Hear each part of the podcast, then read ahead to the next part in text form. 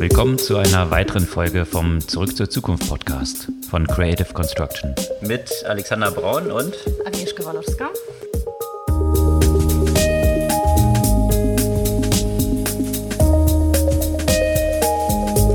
Was gab's Neues letzte Woche? Also endlich konnte ich mich in der vergangenen Woche etwas zum Thema Afghanistan eben im Kontext von Social Media, Digitalisierung und so weiter informieren. Das wollte ich eigentlich schon für die letzte Woche machen, aber bis dahin gab es da eigentlich relativ äh, wenig Information. Äh, jetzt äh, ähm, gab es einige Deep Dives in dem Kontext. Einerseits, wie zum Beispiel soziale Medien von den Taliban genutzt werden, was das bedeutet, aber auch umgekehrt, was bedeutet die Nutzung von sozialen Medien eben bisher in Afghanistan für die Bevölkerung in dem Kontext äh, eben der Herrschaft der Taliban. Gibt's ja, gab es ja, wie gesagt, äh, ein, paar, ein paar interessante Betrachtungen. Und im weitesten Sinne in diesem Kontext auch rund um äh, Terroristen gibt es auch Entwicklungen, Anknüpfungspunkt Terrorismus äh, aus den USA und zwar ein Hacking oder ein Privacy Breach, der stattgefunden hat. Da sind Daten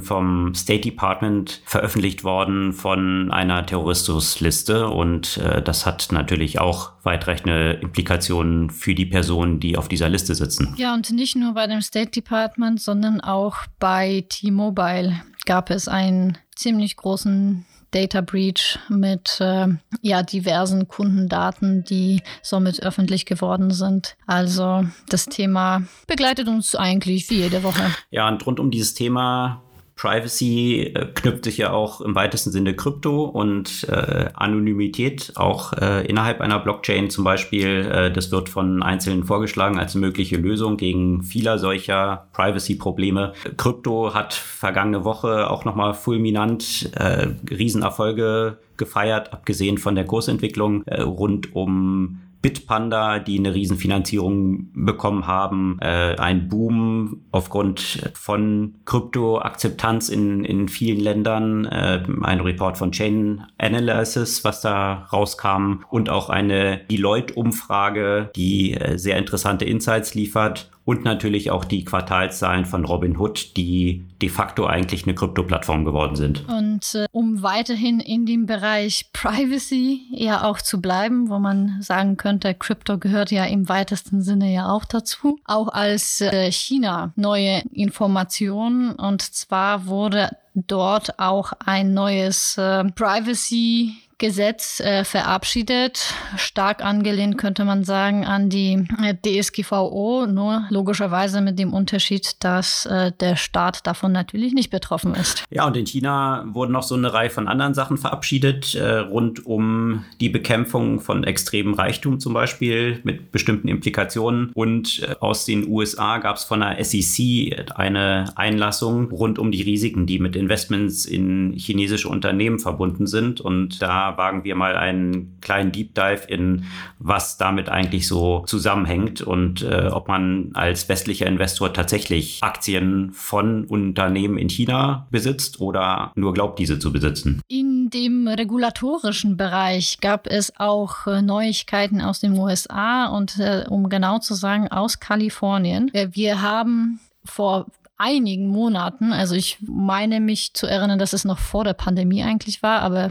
Vielleicht ist es nicht so. Äh, auf jeden Fall, ähm, die Uber Proposition 22 äh, wurde heiß diskutiert. Dort äh, ging es darum, dass äh, Uber, Lyft und andere in regulatorischen Vorhaben die Fahrer als äh, Mitarbeiter und Mitarbeiterinnen einzustufen, entgegenzuwirken und haben ja selbst einen Vorschlag gebracht, äh, dass sie auch in einem Referendum haben abstimmen lassen. Jetzt gibt es dazu einen Gegenwind. Gegenwind gibt es auch für OnlyFans, eine Plattform, die vor allem durch die Verbreitung von Pornografie bekannt geworden ist. Und hier gibt es ein Pushback von Mastercard und viele Konsequenzen, die sich daraus ergeben. Ja, von Mastercard natürlich einerseits. Ähm, andererseits ist es ja auch natürlich schon seit langem bekannt, dass Plattformen wie jetzt Apple äh, ungerne, wie soll man das sagen, erwachsenen Inhalte auf der Plattform haben wollen, weswegen auch dort Probleme eben für OnlyFans äh, ähm, entstanden sind. Für mich spannend in diesem Kontext aber auch, was das eigentlich für die Kreatoren, für die Nutzer auf der Plattform ja auch äh, bedeuten wird. Dann gab es eine recht abenteuerliche Ankündigung von Elon Musk mal wieder, der ja selten verlegen ist, die Presse- und Medienwelt auf sich zu ziehen, von einem Roboter, den Tesla herstellen will, was es damit so auf sich hat. Tja,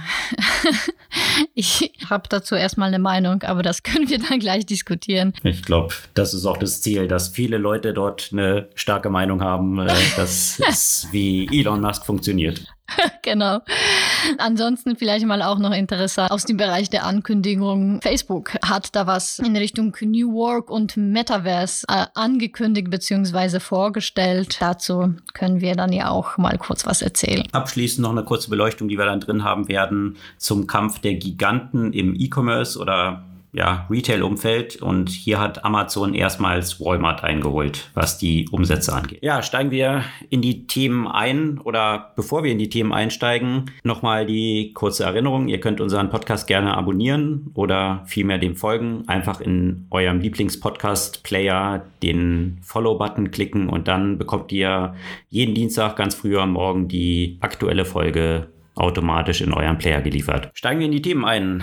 Taliban, Afghanistan, was äh, gibt es dort für Implikationen für Social Media und rundherum. Ja, ta tatsächlich, diese, diese Frage habe ich mir ja ganz, ganz früh gestellt. Wie ist es denn überhaupt? Wie wird das denn eigentlich von den Taliban auch genutzt? Was sind denn die Möglichkeiten? Werden sie auf den Plattformen geblockt? Haben sie überhaupt Interesse daran, äh, das zu nutzen? Weil, wenn man sich an die vorige Herrschaft der Taliban äh, erinnert, die waren extrem strikt gegen jegliche Technologie. Also klar, soziale Medien gab es Ende der 90 90ern äh, noch nicht, aber auch Fernseher war verboten und äh, somit habe ich mich gefragt, wie wie ist es denn jetzt eigentlich aktuell? Mittlerweile haben auch die Taliban gemerkt, dass äh, ja, dass das Internet auch eine mächtige Waffe sein kann, auch in ihren eigenen Händen. Somit äh, bedienen äh, sie sich diese. Das sieht man ja auch auf vielen Bildern, dass die Taliban-Kämpfer ja neben den Waffen ja auch immer Smartphones auch in den Händen haben. Ja, da war ich tatsächlich auch überrascht, äh, war ich tatsächlich auch überrascht in der Pressekonferenz, die die Taliban da abgehalten haben. Da wurden sie ja gefragt, wie sie eigentlich mit Meinungsfreiheit umgehen und ob sie vorhaben, jetzt nicht andere Stimmen zu blockieren. Und da hat der Sprecher der Taliban geantwortet, naja, die Frage sollte sich der Westen mal stellen im Kontext von Facebook, wo ja wohl offiziell auch äh, durch, durch Facebook und durch Druck des Westens einzelne Stimmen ja zensiert werden. Also das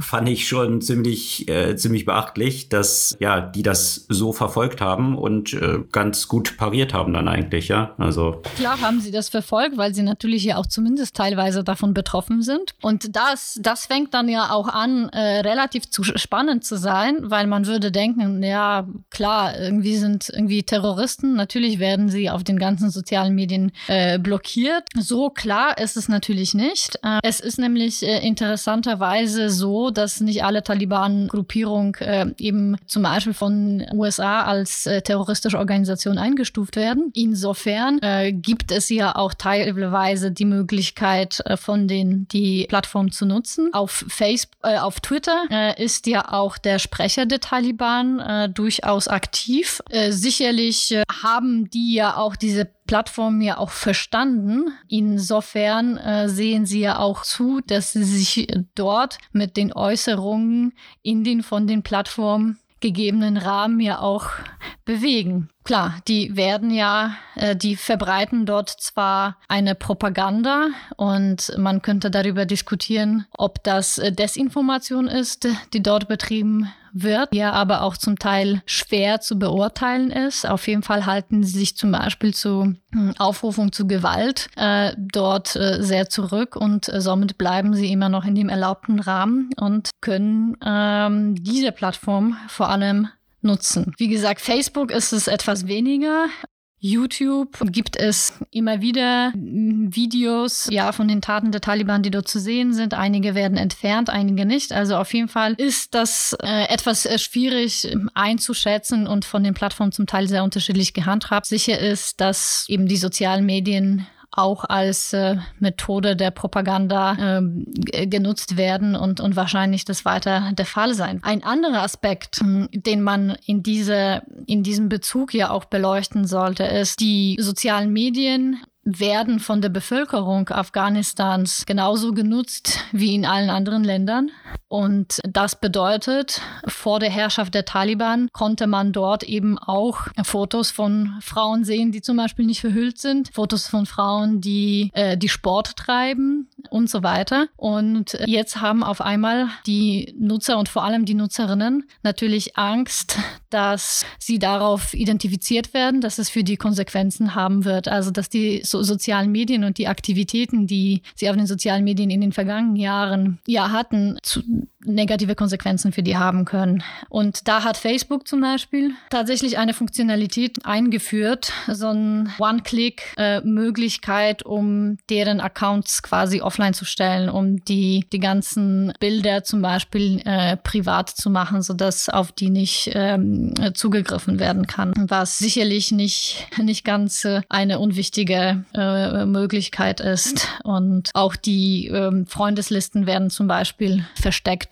von, von Menschen im Afghanistan, um eben potenziell auf diese Weise äh, Verfolgung schwieriger oder unmöglich zu machen. Und ein dritter Aspekt ist, äh, welche Rolle jetzt im Moment auch vor allem Messenger, aber auch alle möglichen Tools, sogar Google Docs und so weiter, ähm, eine Rolle spielen, um die Leute aus Afghanistan zu evakuieren. Äh, in dem Moment, in dem eigentlich alle offiziellen äh, Kanäle und die quasi die bürokratischen Wege ja völlig äh, gescheitert sind, spielt Telegram WhatsApp, aber auch eben, wie gesagt, so Google-Formulare eine wichtige Rolle, um eben die Menschen zu identifizieren, äh, die rausgeflogen werden sollen, die Informationen zu sammeln und denen überhaupt mit, mit Nachrichten zu verfolgen. Also die diversen digitalen Kanäle werden sicherlich weiterhin eine, eine Rolle dort spielen und ich bin sehr, sehr gespannt, äh, wie das dann tatsächlich die Situation sich entfalten wird wenn dort vermutlich bald eine neue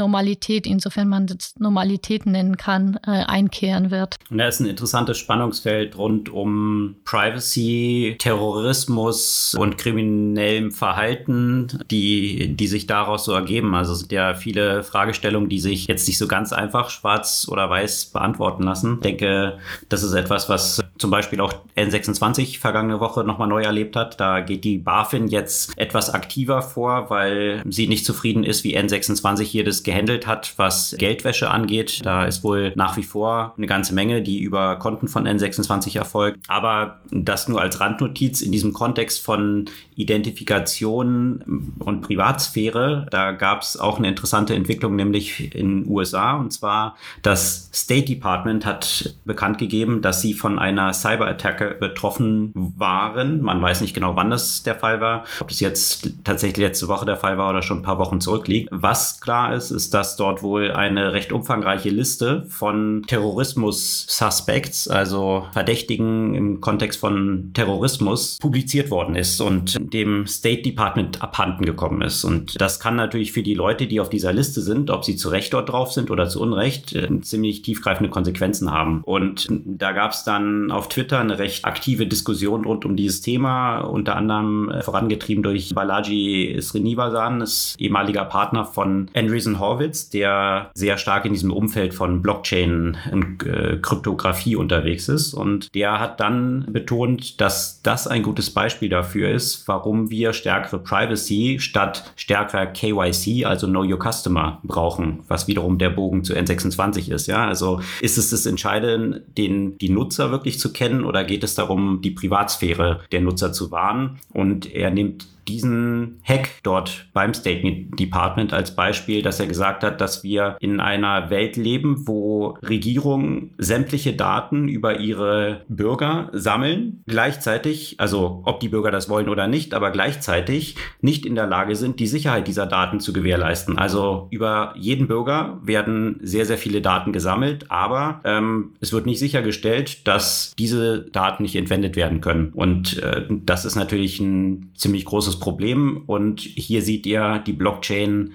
als die Lösung. Lösung. Ne? Also eine interessante Diskussion, die sich darum so entfacht hat. Und weil du ja gesagt hast, es ist nicht klar, wann, wann die Daten tatsächlich gestohlen würden. Ich würde davon ausgehen, dass es schon vor einer Weile passiert. Das ist nämlich eigentlich bisher fast in allen Fällen von Data Breaches so, so gewesen, dass das natürlich erst zugegeben wurde, wenn es irgendein Leak äh, äh, in Richtung äh, Presse gab und die Unternehmen oder auch die Behörden da nicht gerade von alleine darüber informieren. Die, das State Department war ja auch nicht die einzige Institution, die jetzt vor kurzem von, ja, von Datenklau quasi äh, betroffen wurde. Auch die äh, T-Mobile hat im Moment sehr stark damit zu kämpfen. Es hieß ja erstmal, es wären irgendwie 3,7 Millionen Kundinnen und Kunden, die betroffen sind. Jetzt spricht man sogar von über 50 Millionen. Und zwar sind dann tatsächlich sehr personenbezogene Daten entwendet worden, was durchaus auch Gefahr, durchaus eine Gefahr für die betroffenen Personen sind, nämlich nicht lediglich Telefonnummern, sondern Name, Geburtsdatum, Social Security Number, also quasi Daten, mit denen man schon eine Menge anstellen kann, auch wenn jetzt im Moment keine Zahlungsdaten entwendet sind. Ja, geht man im Moment davon aus, dass T-Mobile nicht nur mit dem Datencloud zu kämpfen haben wird, sondern auch mit einem Class-Action-Verfahren äh, gegen sie als, als Folge. Ja, und das zeigt einfach mal schon wieder die Problematik der Datensicherheit,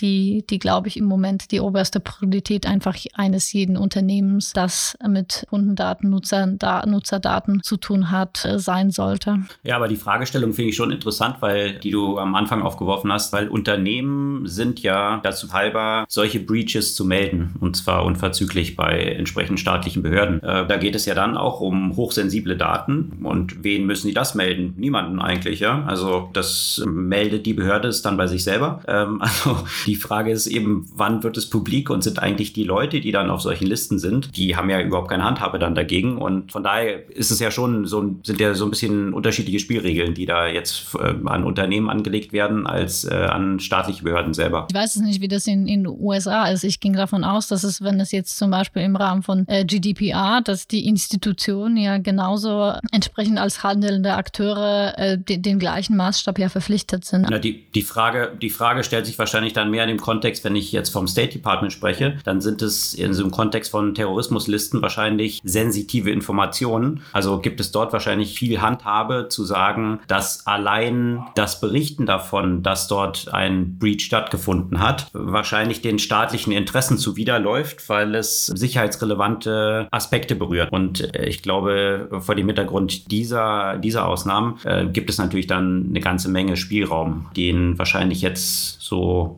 Privatunternehmen nicht unbedingt haben. Aber wie dem auch sei, äh, dieser, dieser ganze Kontext, der rund um Kryptographie und Sicherheit dort äh, aufgebracht wird, vielleicht eine ganz, ganz gute Überleitung auch zu den äh, Themen, die auch die vergangene Woche bewegt haben, rund um Krypto, weil Krypto, kann man sagen, war eines der zentralen Themen der vergangenen Woche. Nicht nur, weil Bitcoin jetzt aktuell wieder bei 50.000 Dollar steht, also ziemlich schnell fast wieder diese, diesen 50 Prozent Drop vom Anfang des Jahres oder Mitte des Jahres wieder aufgeholt hat, sondern eben auch einzelne Zahlen bekannt gegeben wurden, die das nochmal bestätigt haben, was für ein Boom dort herrscht. Unter anderem eben von Robin Hood, die haben Quartalszahlen vorgelegt und die Zahlen sind tatsächlich, ja, da fehlen einem die Worte. Kurze Überschrift äh, auf Bloomberg zum Beispiel, Crypto Revenue Source 4560 Prozent, also die Umsätze mit Kryptowährungen auf der Robinhood-Plattform sind um 4.560 Prozent gestiegen. Und das hat äh, dazu geführt, dass äh, die Gesamtumsätze auf Robinhood gegenüber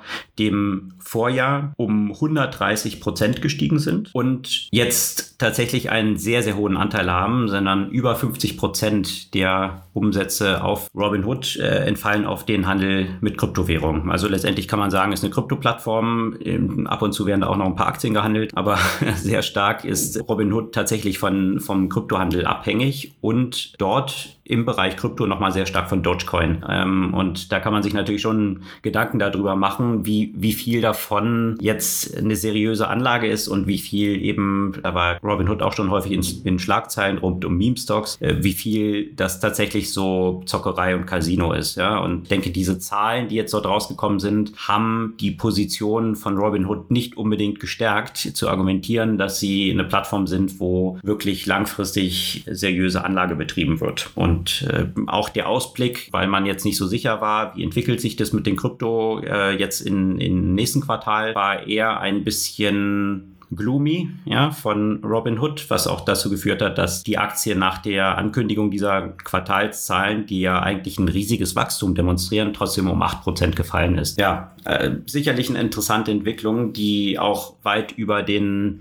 US-amerikanischen Markt hinausreicht. Äh, was wir nämlich auch hier in Europa gesehen haben, ist, dass Bitpanda das Unicorn aus Österreich innerhalb kürzester Zeit eine weitere riesige Investmentrunde geraced hat. Die hatten erst vor einem knappen halben Jahr 170 Millionen geraced und jetzt kam die nächste News. Damals waren sie mit 1,2 Milliarden bewertet. Jetzt kurzes, äh, nicht mal ein halbes Jahr später, nochmal 260 Millionen aufgenommen und jetzt schon zu einer Bewertung von 4 Milliarden. Also mehr als verdreifacht haben die sich innerhalb von einem halben Jahr. Und äh, das spiegelt sicherlich diesen Boom im Kryptoumfeld wieder und die Möglichkeit von den Gründern, diese Bewertungen aufzurufen und selber eben noch sehr viele der Shares zu behalten. Das Interessante ist nämlich, bei der Bewertung von 4 Milliarden haben die Gründer noch über 50 Prozent der Aktien. Und äh, das sind drei Gründer, denen jetzt über 50 Prozent gehören, also 2 Milliarden, die denen zu dritt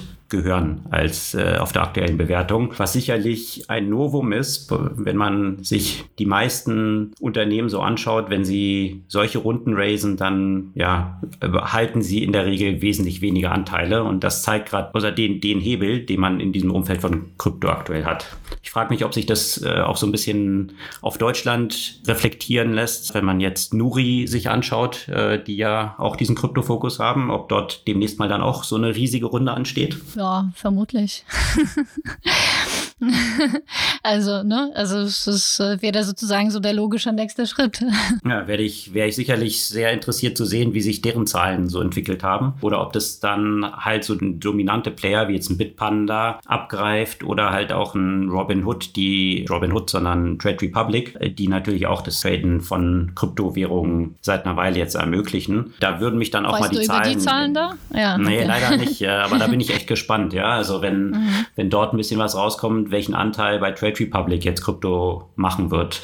Und diese Entwicklung, die spiegelt sich jetzt, wie gesagt, nicht nur in diesen Zahlen von verschiedenen Plattformen wieder, sondern auch tatsächlich in einer interessanten Statistik von Chainalysis. Das ist ein Unternehmen, was eben den Handel von Krypto in der ganzen Welt dokumentiert und analysiert. Und die haben dokumentiert, dass die Adoption von Kryptowährungen im vergangenen Jahr um 880 Prozent gestiegen ist. Und da hat man vor allem Länder wie Vietnam, Indien und Pakistan Jahren ganz in der Führung, was ich interessant finde, weil Indien hat ja immer versucht, gegen Kryptowährungen vorzugehen und das eigentlich zu illegalisieren oder wie nennt man das, zu verbieten. Und dass gerade diese Länder so einen Boom im Kryptoumfeld verzeichnen, äh, finde ich schon interessant. Und wenn man das jetzt nochmal kombiniert mit einem Survey-Ergebnis von Deloitte, was ebenfalls vergangene Woche rausgekommen ist, da geht die Mehrheit, also vielleicht kurz dazu, es sind über 1000 äh, Finance Professionals in der ganzen Welt dort befragt worden. Das wird jedes Jahr von Deloitte durchgeführt und die gehen, 76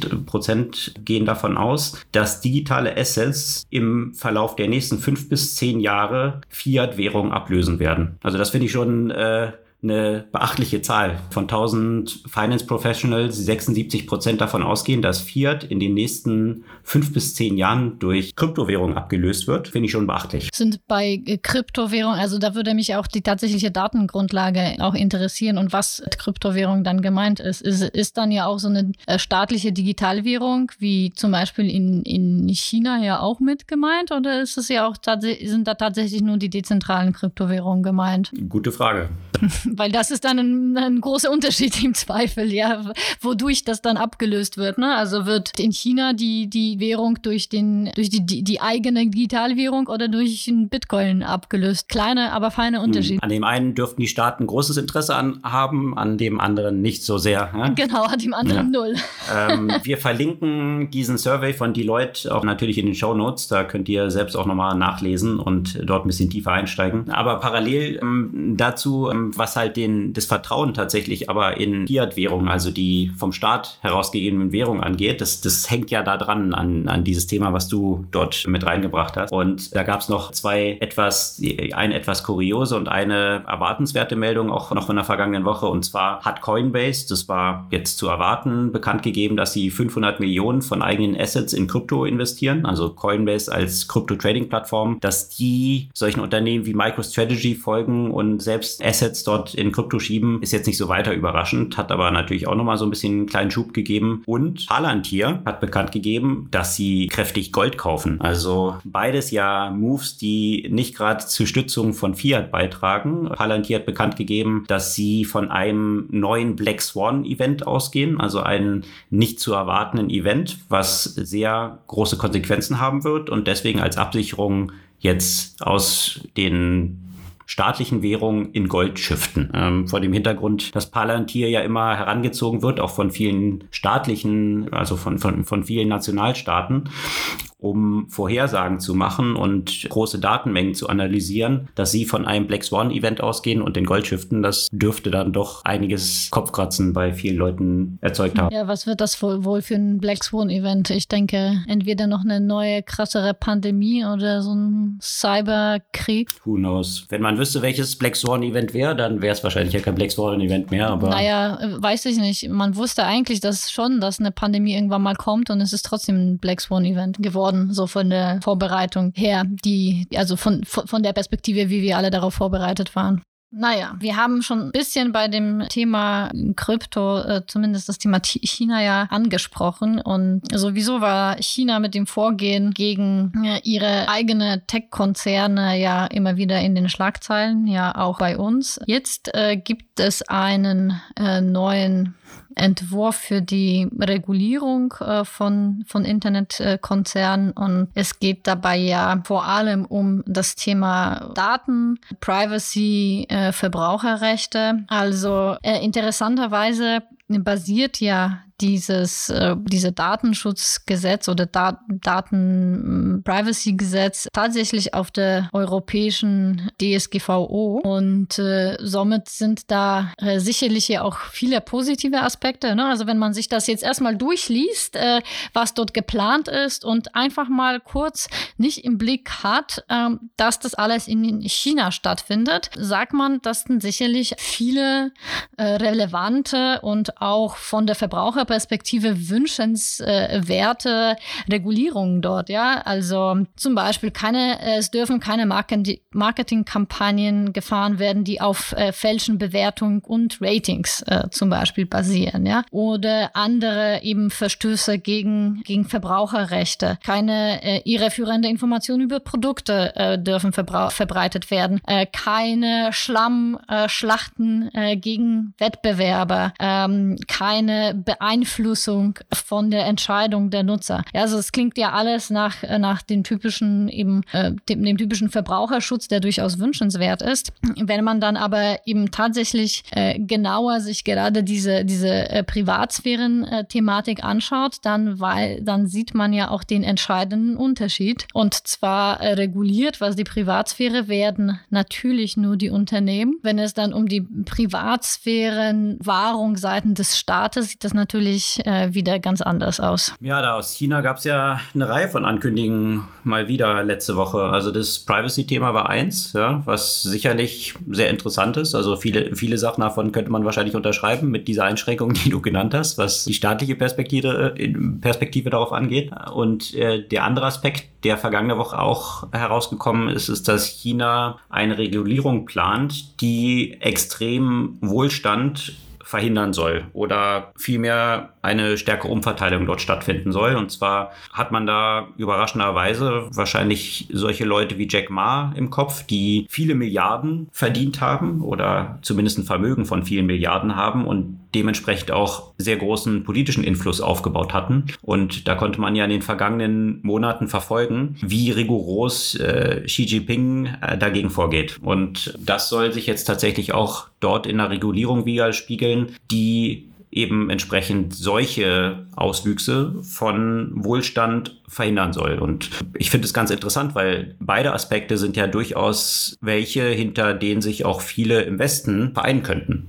Also, dass, dass es solchen Exzess von Reichtum geben soll, ich glaube, da würde man durchaus auch im, im Westen eine Mehrheit für finden, dass äh, das irgendwie abgestellt werden müsste. Privacy ja wahrscheinlich ähnlich. Aber vor dem Hintergrund dieser Entwicklung äh, sind dann natürlich auch erstmal Aktien wie äh, Louis Vuitton, also LMW kräftig eingebrochen, weil wo werden solche Luxusgüter hauptsächlich gekauft oder was ist äh, starker Umsatztreiber? Das ist natürlich China, wo sich natürlich aber die Frage stellt, ob, ja, ich glaube nicht, dass äh, China das Interesse hat, jetzt sämtliche Milliardäre wiederum zu armen Bauern zu machen. Also wenn das Geld anders umverteilt wird, äh, vielleicht sogar eine breitere Basis dann existieren könnte für die Käufer von den schicken Louis Vuitton-Taschen und allem, was zu dem großen Konzern noch so an Luxusgütern dazugehört. Also ich weiß nicht, ob da der, der Impact so groß sein sollte. Äh, aber der Impact auf viele chinesische Unternehmen war vergangene Woche dann aufgrund der Ankündigung von diesen Regulierungen doch wiederum recht hoch und äh, die Unternehmen sind gerade im Tech-Bereich wieder stark eingebrochen. Äh, wir haben jetzt seit den Höchstständen so Anfang des Jahres einen Verlust von um die 50 Prozent im chinesischen Tech-Sektor, viele Unternehmen sogar darüber hinaus und äh, das sind schon starke Verschiebungen, die dort stattfinden. Und es hat sicherlich auch nicht geholfen, dass die SEC, also die Börsenaufsicht in den USA und Gensler, der Chef der Börsenaufsicht angekündigt hat, dass sie sich jetzt nochmal genauer die in den USA gelisteten chinesischen Unternehmen anschauen werden, um festzustellen, ob sie tatsächlich äh, verschiedenen Pflichten nachkommen, was die Transparenz äh, bezüglich der Publikation von Risiken angeht. Also staatliche Risiken sind in China jetzt in der letzten Zeit ja grö größer geworden, aber halt auch überhaupt die Transparenz von diesen Strukturen. Und vielleicht dort kurzer Deep Dive, der dort angebracht ist. Du hast ja auch einzelne Aktien wahrscheinlich von Tencent und Alibaba, richtig? Nee, ich habe nur einen ETF. Okay, okay. Keine ähm, einzelne. Aber die ETFs werden dann auch wiederum äh, in ihrem Basket dann diese Aktien haben. Und wenn man, wenn man sich diese Aktien mal anschaut, dann steht da so ein Kürzel dahinter und Tencent oder Alibaba ADR ja, ADR. Das äh, ist eine Abkürzung für American Depository Receipts und äh, das bedeutet im Umkehrschluss, dass es gar nicht wirklich Aktien sind äh, von dem Unternehmen selbst, sondern, und das hat eben eine Begründung, weil China eigentlich keine Auslandsinvestments in, äh, in ihre Unternehmen haben möchte, dass ein Umweg gefunden worden ist, um solche Investments trotzdem im Ausland zu ermöglichen. Und zwar werden dafür Shell Companies in den Cayman Islands aufgebaut, äh, an die die chinesischen Unternehmen Unternehmen dann wiederum Gewinne weiterleiten, sodass diese als Dividenden ausgeschüttet werden können. Also die Beteiligung, wenn ich mir jetzt ein Tencent ADR kaufe oder ein Alibaba ADR oder ein Didi ADR, dann habe ich nicht tatsächlich als Aktionär Anteile an dem Unternehmen dort hinter, sondern Anteile an dieser Shell Company, die existiert. Und äh, das hat durchaus oder kann durchaus gewisse Konsequenzen haben, über die sich viele Investoren nicht unbedingt bewusst sind. Und das ist äh, worauf Gensler von der SEC so ein bisschen auch äh,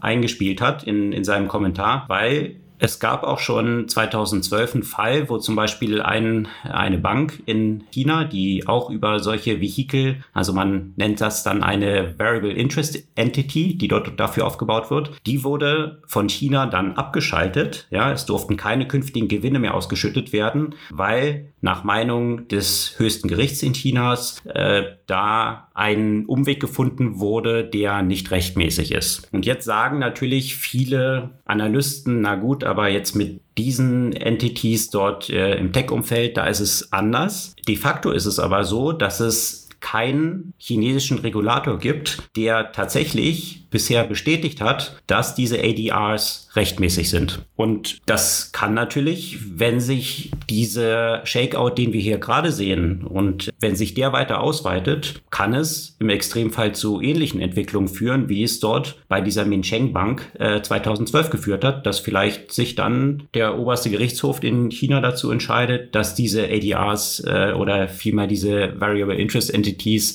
dass sie nicht rechtmäßig sind, weil China ja kein Interesse dran hat, dass sich ausländische Investoren auf diesem Weg Zahlungswege und diesen Umweg eben über amerikanische Börsen an chinesischen Unternehmen beteiligen, sondern wenn, wollen sie natürlich in ihrem eigenen Markt in China auf dem Mainland China diese Unternehmen an der Börse sehen und nicht, dass sie äh, sich Geld aus dem Ausland über die New York Stock Exchange holen, zum Beispiel.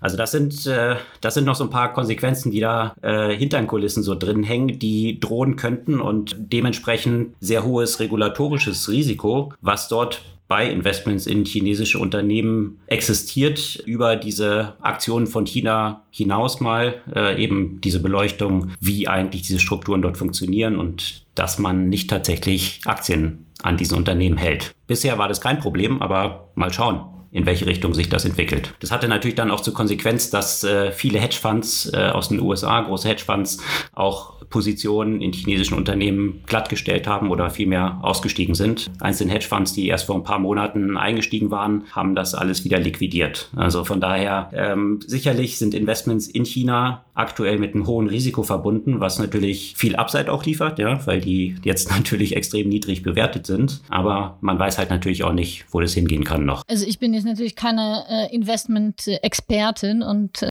habe natürlich an der Stelle nicht die Absicht, irgendjemandem dazu zu überreden oder zu beraten. Ich, wir haben ja auch das Thema auch schon mal diskutiert, wie viel Potenzial es trotzdem noch in diesem Land gibt. Ne? Und wenn man das, äh, wenn man das langfristig sieht und, und auch sieht, ne, in welchen technologischen Entwicklungsstand eigentlich die Unternehmen dort sind, würde ich tendenziell darauf wetten, dass mit einer eben entsprechend langen Perspektive weiterhin ein interessantes Investmentland sein wird. Äh, wenn man sich die Größe der Bevölkerung allein anschaut und das Wachstum, was man dort gesehen hat, die sind natürlich noch lange nicht am oberen Ende des möglichen Wachstums angekommen. Ja, also von daher besteht natürlich riesiges Potenzial nach wie vor für diese Unternehmen. Die Frage stellt sich eben nur dieses wirtschaftliche Potenzial, was dort existiert. Wie wertet man das Regul regulatorische Risiko, was eben nicht wirklich, ja, oder schwer quantifizierbar ist, was dort gleichzeitig auch äh, existiert. Ja.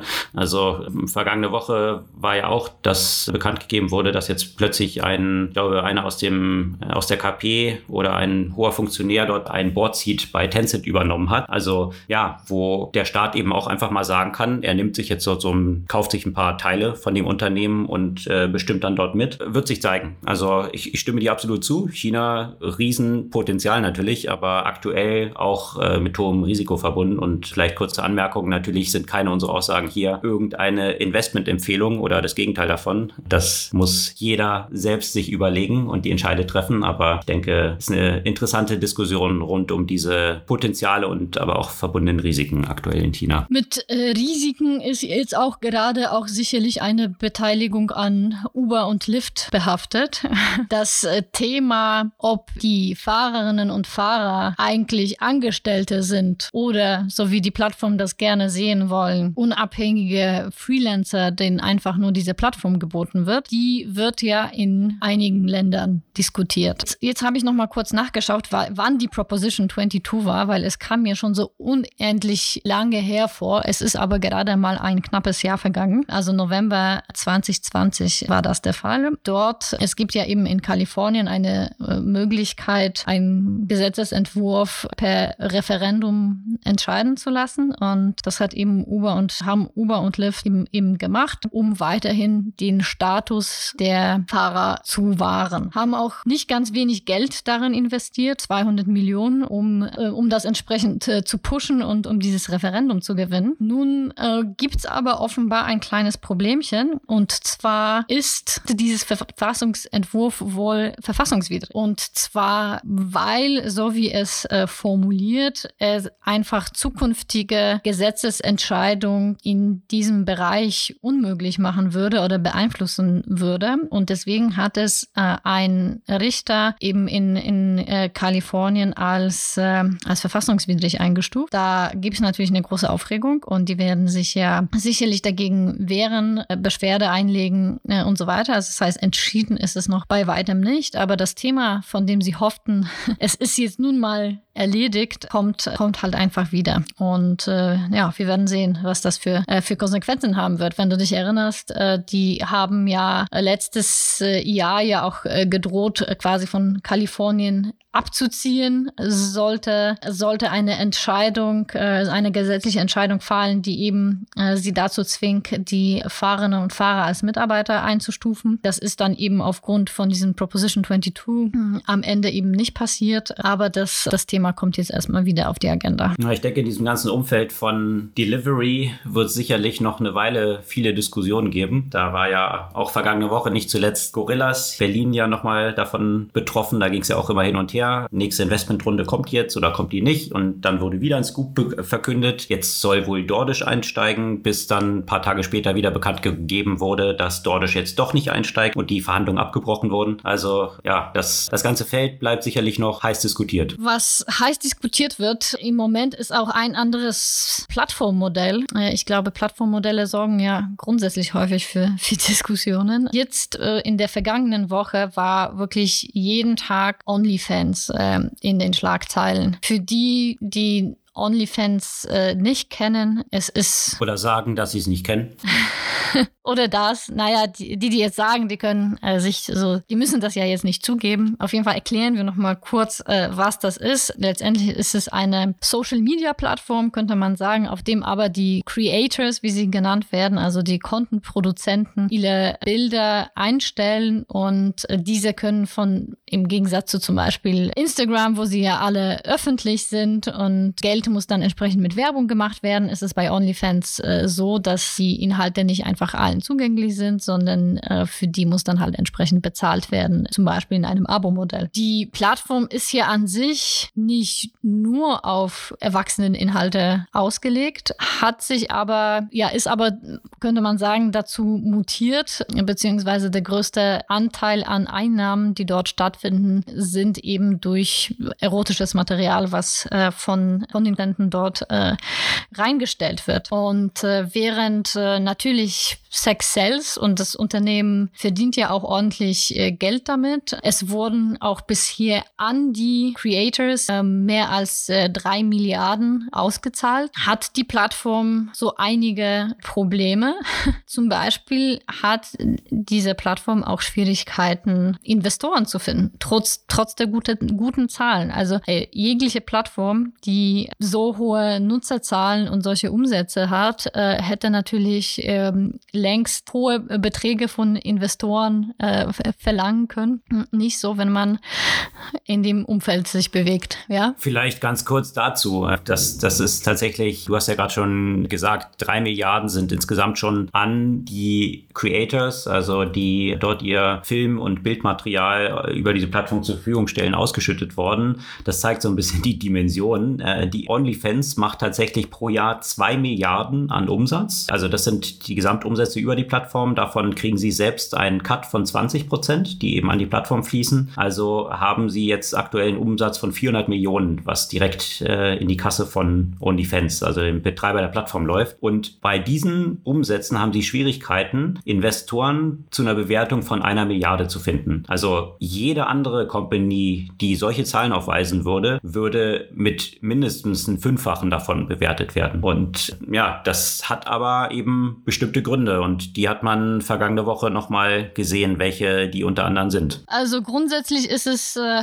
äh, in der etwas äh, prüden oder etwas äh, seltsamen amerikanischen Gesellschaft äh, schwierig, ähm, Investoren für alles zu finden, was äh, irgendwie mit Sex zu tun hat. Ja, also das, das ist relativ klar.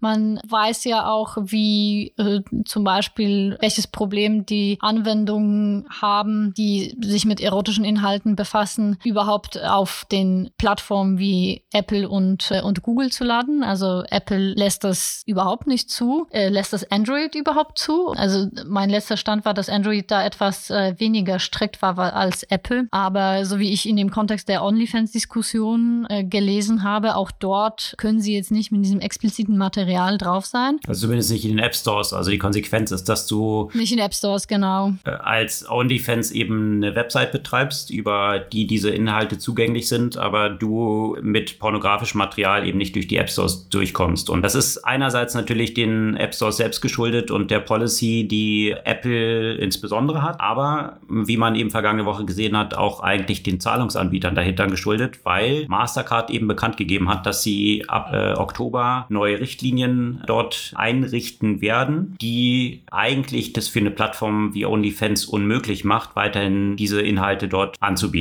Und das ist genau das, was du halt gesagt hattest, ja. Also interessante Einordnung. Pornografisches Material darf mit Mastercard nicht bezahlt werden. Sturmgewehr kann man sich aber weiterhin damit kaufen. Ne? Also jetzt sehr plakativ, aber das sind ja viele Fakten, die dort schon dahinter stecken, die das untermauern, wo sich dann eben natürlich die Frage stellt, und das war auch die Diskussion, die es vergangene Woche gab, dass es vor dem Hintergrund dieser Gelddruckmaschine, die die Eigner von OnlyFans dort haben, in erster Linie gar nicht so stark um Investment eigentlich geht, sondern darum geht, dass Zahlungen darüber noch abgewickelt werden können. Und äh, man kann davon ausgehen, dass wenn Mastercard das jetzt gesagt hat, äh, dass dann künftig Visa dem nachziehen wird und darüber dann auch keine Zahlungen mehr möglich sind und dementsprechend jetzt OnlyFans in die Richtung gedrängt wurde, dass sie eben ankündigen mussten, dass künftig keine pornografischen Inhalte mehr auf dieser Plattform geteilt werden dürfen. Hm. Ich finde diese, diese Diskussion auch gerade in diesem Kontext von OnlyFans ja auch besonders schwierig, weil also natürlich verstehe ich diverse äh, Bedenken in Richtung äh, in Richtung Pornografie, auch in diesem Kontext, wie sie entsteht und im Kontext der Freiwilligkeit und die die Themen kamen ja auch immer wieder im Kontext äh, der typischen, sagen wir mal, Plattformen äh, wie, wie wie die alle heißen. Wie heißt die Porntube? Ne, Pornhub. Pornhub und so weiter, genau. ja. Also alles was bei dieser MindGeek Group äh, und da gibt's äh, aber eben Firma aus, aber da gibt's nämlich einen interessanten Zusammenhang. Auch. Auf jeden Fall gibt's äh, also ne, also ich verstehe, dass man, dass man mit dem Thema immer wieder etwas Berührungspunkte hat. Ich finde es aber, dass, dass der Kontext bei OnlyFans ein anderer ist und ähm, dass es eine Möglichkeit, also den Nutzer und Nutzerinnen, äh, ich meine, muss ja ganz ehrlich sein, sind ja hauptprimär die, die Kreatorinnen, äh, dessen Inhalte ja auch in dem Kontext angeschaut werden, einfach eine, äh, eine ganz andere Möglichkeit, eben in einer eine sicheren Umgebung und selbstbestimmt erotische Inhalte zu, zu posten. Also das es wird von vielen der Kreatorinnen eben auch eher als eine Möglichkeit da, äh, der, der Ermächtigung, der, der Selbstbestimmung, selbst zu entscheiden, Material zu kreieren, das man selbst kreieren muss und, und eben sich nicht dafür in eine unsichere Bege äh, Umgebung halt begeben zu müssen. Und äh, ich finde, das ist auch ein, durchaus eine, ein viel modernerer Ansatz, was die Pornografie angeht, weil die wird ja nicht verschwinden, aber auf die Art äh, wird sie einfach viel selbstbestimmter entstehen. Und jetzt fühlen sich die Nutzerinnen sehr im Stich gelassen aus diesem Grund, weil die Plattform damit groß geworden ist. Und jetzt heißt es, nee, sorry, damit dürft ihr hier bei uns kein Geld mehr machen. Ja, ich fühlte mich damit so ein bisschen an RTL und Sat1 erinnert. Früher RTL, die einen oder die andere werden sich noch erinnern, groß geworden mit Tutti Frutti und äh, Sat1 mit Schulmädchenreport, bis man dann sich irgendwann entschieden hat, man wird jetzt seriös und dann mag man solche Inhalte hier nicht mehr. Also Sex Sales, äh, damit kann man sowas skalieren und dann muss man irgendwann so in die ernsthaften Metiers shiften und sich eine seriöse Nachrichtensendung anschaffen und, und solche Geschichten. Aber da sehe ich durchaus ein paar Parallelen. Aber diesen, diesen Aspekt, den du genannt hast, eben, dass jetzt plötzlich die vornehmlich Akteurinnen äh, tatsächlich eben Influencer sind, die den direkten Kontakt haben zu ihrer Fangruppe, mhm. wie es ja bei Instagram mit Influencern auch der Fall ist, und eben nicht mehr diese Abhängigkeit zu einer Pornoindustrie, die doch häufig eben sehr negativ äh, Exploitation, also Ausnutzen von Leuten in diesem Umfeld. Das ist genau eigentlich das Potenzial, was jetzt so OnlyFans geboten hat. Und jetzt sind da viele natürlich ziemlich vor, vor den Kopf gestoßen. Ich habe da auch eine Reihe von Interviews gehört von Akteuren auf der Plattform, die halt früher auch als Escorts gearbeitet haben und jetzt eben dadurch die Möglichkeit hatten, Einnahmen zu generieren, ohne diese, diese Art der, der Berufsausübung weiter fort, fortführen zu müssen und das dann eben als Vorteil gesehen haben auch, ja. Und letztendlich die Hintergrundstory, die hast du ja auch schon erwähnt, mit diesen parallelen Pornhub äh, und, und so weiter. Äh, letztendlich basiert diese ganze Entwicklung, die wir jetzt dort sehen, ausgelöst auf einen Artikel in den New York Times. Da hatten wir damals auch schon, das war, glaube ich, Anfang des Jahres mal drüber berichtet, wo eben ein längerer Artikel in den New York Times erschienen war, rund um diese Plattform Pornhub Pornhub, YouPorn, also alles, was zu dieser MindGeek Group dazugehört, vor dem Hintergrund, dass dort Underage, also Minderjährige zum Teil, äh, Videos auf dieser Plattform geteilt werden und äh, dass es auch eben zu, zu entsprechenden ja, Exploitation von den Leuten, teilweise auch eben gegen ihren Willen geteilten Inhalten geht. Und äh, da hatte dann äh, Mastercard und Visa Card äh, nach dem Erscheinen des Artikels tatsächlich die Zahlungsweise äh, gecancelt. Also man konnte dann darüber nicht mehr äh, für Premium-Inhalte auf diesen äh, Websites bezahlen. Und das ist jetzt eigentlich die Fortführung dieser Entwicklung. Und da gab es natürlich auch viele Diskussionen dann darum, weil ja dieser Artikel dann auch ziemlich tendenziös in vielen Aspekten hat der Sachen richtig dargestellt und äh, diese Plattformen haben sich dann auch geändert, was sicherlich sehr gut war. Also dass jetzt nur noch zum Beispiel Verified Accounts dort existieren können und nicht mehr irgendwelche Leute anonym irgendwelche Videos äh, teilen dürfen, wo sie gar nicht die Zustimmung haben. Also sicherlich eine gute Entwicklung, aber ja, die Frage ist, was sich jetzt dort auftut und da können wir eigentlich wieder den Rahmen zum Anfang äh, bringen. Interessanterweise haben dann viele aus der Krypto-Community eben dazu auch getwittert. Und sogar Edward Snowden hat dazu dann auf Twitter sich geäußert und zu diesem Artikel, dass OnlyFans jetzt das blockiert, geschrieben, dass die Blockchain dieses Problem löst. Also, dass du nicht plötzlich mehr solche Mittelsmänner hast wie die Zahlungsabwickler, die einfach arbiträr von heute auf morgen entscheiden können, dass sie jetzt dein Business abschneiden, sondern die De Dezentralisierung auch von Payments dahin führen kann, dass sowas nicht mehr vorkommt. Ja, dass du Strukturen schaffen kannst, wo die Zahlungen direkt dann zwischen den Akteuren abgewickelt werden können. Und äh, letztendlich all diese Entwicklungen, die wir dort sehen, geben ja eine Steilvorlage für die weitere Dezentralisierung sowohl von Zahlungen als auch von solchen Plattformen, dass du nicht mehr von einer zentralen Plattform abhängig bist, sondern das dezentral handeln kannst und die Zahlung dann auch direkt abwickelst. Also von daher interessante Parallelen, die es dort auch diesem Umfeld Richtung Krypto wiederum gibt. Eine etwas äh, interessante Ankündigung gab es dann vergangene Woche auch noch, mal wieder von Elon Musk. Da sah man einen Pantomime, der auf der Bühne rumhüpfte und etwas merkwürdige Bewegungen machte. Und die Ankündigung war, Tesla wird künftig Roboter bauen. Und das hat doch zu ziemlich viel Spunzeln bei vielen Leuten geführt. Gerade wenn man so ein Video sich vergangene Woche angeschaut hat von Boston Dynamics, wo man wieder davor war, äh, davor saß und tatsächlich schockiert war, was, was diese Roboter dort alles ausführen können. Also ein Salto nach hinten und äh, auf schrägen Flächen laufen und so weiter. Und dann sah man von Tesla so einen, einen komischen ja, Sportanzug äh, gesteckten Pantomime, der auf der Bühne rumhüpfte. Und das war dann die Ankündigung eines neuen Produktes, eines Roboters. Das war dann schon ja, etwas skurril. Ja, was hältst du davon? Der soll erstmal die Autos richtig fertig kriegen mit dem Selbstfahren. Also ich denke, das ist im Moment echt nur so ein Aufmerksamkeitsgehirnfurz. Aber du, dem kann man ja alles zutrauen. Wer weiß, vielleicht ist es wirklich ein ernsthaftes nächstes Projekt. Äh, Im Moment denke ich mehr, das ist irgendwie so ein Jux und Dollerei. Ja, schauen wir mal. Also haben ja schon viele über Elon Musk gelacht. Er meinte reusable Rockets und irgendwie NASA ablösen und irgendwie Elektrofahrzeuge und so weiter. Also viel davon, auch wenn es dann länger gedauert hat, äh, ist ja tatsächlich dann eingetreten. Ähm, schauen wir mal. Roboter könnten natürlich ein riesiger Markt sein, der wesentlich größer noch ist, als jetzt Autos herzustellen. Von daher hat die Aktie trotz dieser etwas skurrilen Ankündigungen davon profitiert und mal schauen, was äh, Elon da auf die Beine stellen kann, ob man demnächst seinen persönlichen Tesla-Robot hat, der einen die Einkäufe nach Hause trägt oder das Essen liefert. Also, dass äh, Roboter in, in, der Zukunft sind, klar, aber muss er jetzt so creepy humanoid sein und wird das so der erste Schritt? Sicher nicht. Schauen wir mal in zwei, drei Jahren, was so draus geworden ist. Wir bleiben gespannt. Äh, Diskutieren wir sicherlich wieder genau.